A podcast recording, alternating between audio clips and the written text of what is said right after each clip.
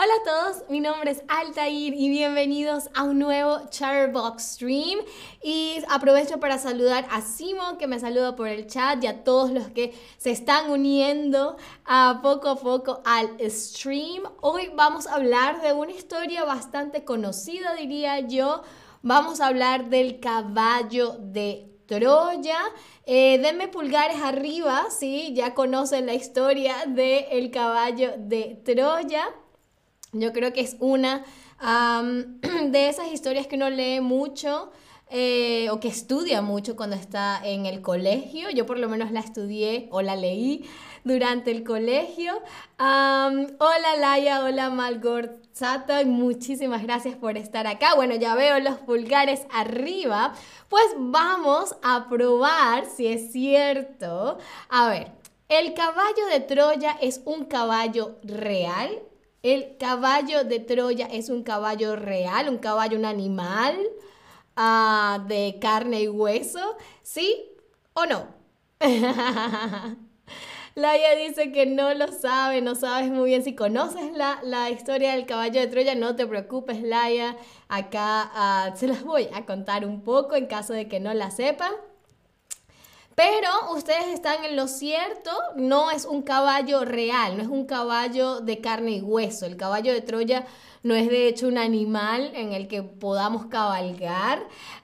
el caballo de Troya es un caballo de madera hueco por dentro, es decir, está vacío por dentro. Y fue con este caballo con que el ejército griego consiguió ganar la, la guerra de Troya, ¿ok?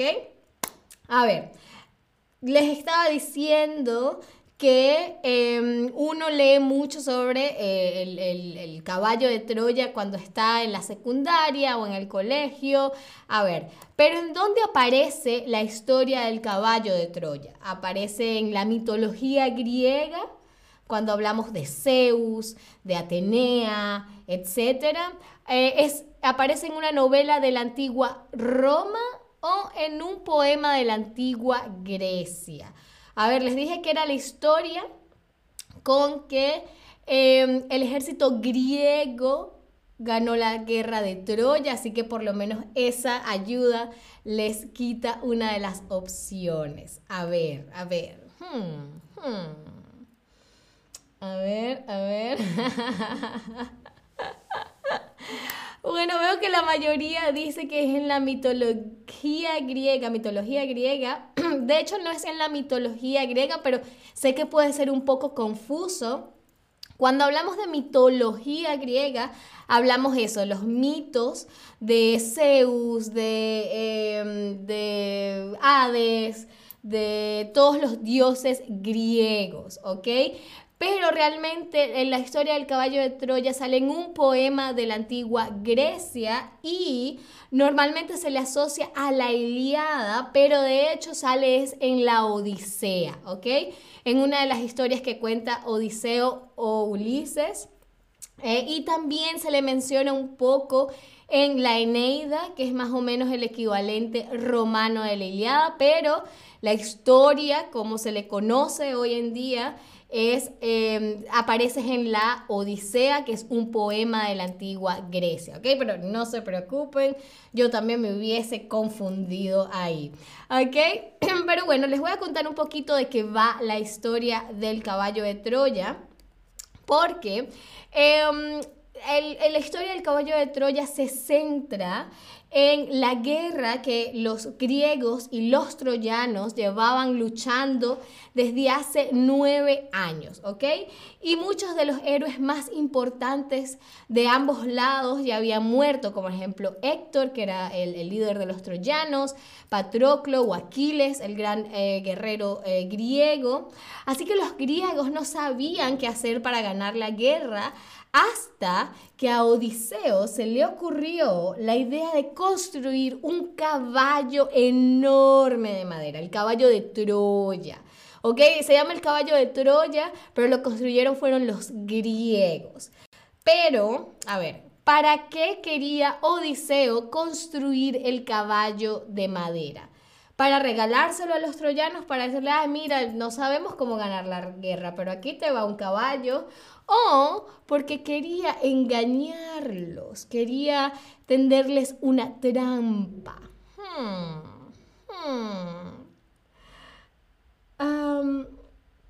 Sterling 3, ay, han pasado meses desde la última vez que llegué a tiempo. LOL, tengo el santo de cara hoy. no te preocupes, en cualquier momento que tú llegues es el momento de, eh, correcto Sterling 3, así que no te preocupes. Y muy, muy, muy bien, todos ustedes están en lo cierto. Odiseo quiso construir el caballo de madera para engañar a los troyanos. Pero ¿cómo los iba a engañar, no? Pues el plan tenía varias partes, ¿ok? Primero, em, después de construir el caballo, recuerden que dije que era hueco, es decir, estaba vacío por dentro. Los soldados, una parte de los griegos, de los soldados griegos, se esconderían dentro del caballo y dejarían el caballo abandonado a las puertas de la ciudad de Troya, de la, de la fortaleza, ¿no? Después, un espía troyano iría a, la ciudad de Troya y diría que los griegos se habían retirado, que se habían rendido, que no sabían cómo ganar la guerra y que en forma de ofrenda como muestra de paz y ofrenda para la diosa Atenea, ellos habían dejado ese caballo para los troyanos. La idea era que los troyanos se confiaran, diría, ah, claro, eso tiene todo el sentido del mundo, y metieran el caballo a la ciudad, ¿ok? Aceptaran el regalo, la ofrenda de los griegos y metieran el caballo dentro de la ciudad. Dentro del caballo recuerden que estaban los mejores soldados o guerreros griegos.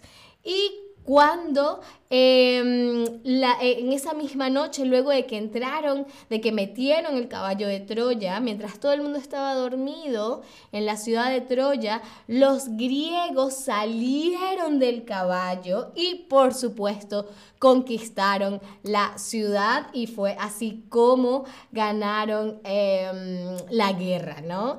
Eh, y bueno, y ganaron la guerra.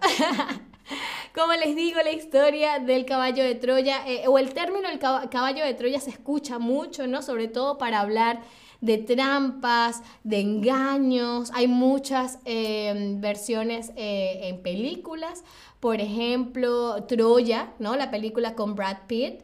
Eh, es creo que una de las más famosas, por supuesto. Obviamente no es una recolección fidedigna de la historia original, pero yo creo que, nos hace un poco más digerible em, este tema porque puede ser a veces muy complejo, ¿no? Yo leí la Iliada y sí tiene un, lenguaje bastante pesado, complejo, así que hay veces que uno simplemente quiere ver a Brad Pitt interpretando a Aquiles y eso es suficiente, ¿ok?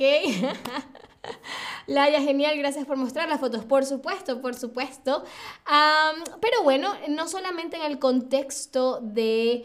Em, de, la mitología griega, una mitología, de, de, las historias griegas, este, no solamente en este contexto es que se habla de eh, troyanos o del caballo de Troya, sino que también es un término muy usado en la informática, ¿ok? No sé si han escuchado alguna vez el término troyano.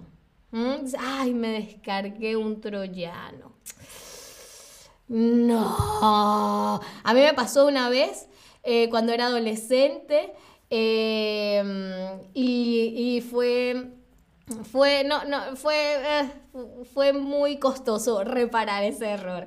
A ver, pero en informática, un troyano es qué? Un troyano es que un archivo que descargas de internet ¿Es un virus que descarga sin darte cuenta o es una imagen de baja calidad? Esther dice, yo vi la película Troya, la decoración fue genial. Exactamente, sí, el, diseño de producción es el tema, es el, término en, en, el mundo del cine, el diseño de producción. Obviamente una película súper costosa. Algo súper interesante de Troya es que en las tomas en donde están los barcos de los griegos llegando a, a la bahía de Troya, eh, parecen barcos de verdad, pero de hecho son maquetas, son miniaturas. Eh, yo vi un, un, video del behind the scenes, el detrás de cámaras, y es increíble cómo se crea la ilusión de que son barcos de verdad. Ah, muy, muy, muy, muy bien. En informática, un troyano es un virus que descargas sin darte cuenta, así que mucho cuidado mucho cuidado de no descargar troyanos, ¿vale? Y bien, eso fue todo por este stream. Pero si les gustó hablar de este tema en español y quisieran hablar por mucho más tiempo, quizás eh, hablar realmente, ¿no? No solamente escuchar, sino también hablar, pues tienen nuestras lives lessons.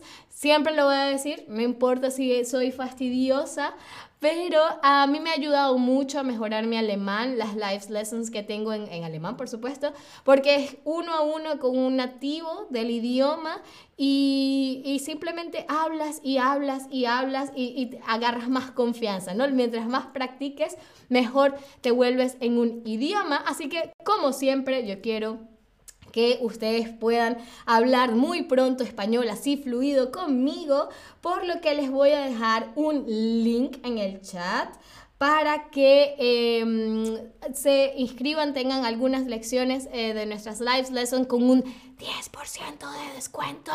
Así que por favor no se lo pierdan, es, genial para eh, principiantes, pero también para ustedes que ya tienen un nivel alto de español. eso fue todo por este stream. muchísimas gracias a ti, Laia. Muchísimas gracias a todos, todos, todas, todes por acompañarme como siempre. Espero lo vuelvan a hacer en un próximo stream y hasta la próxima. Adiós.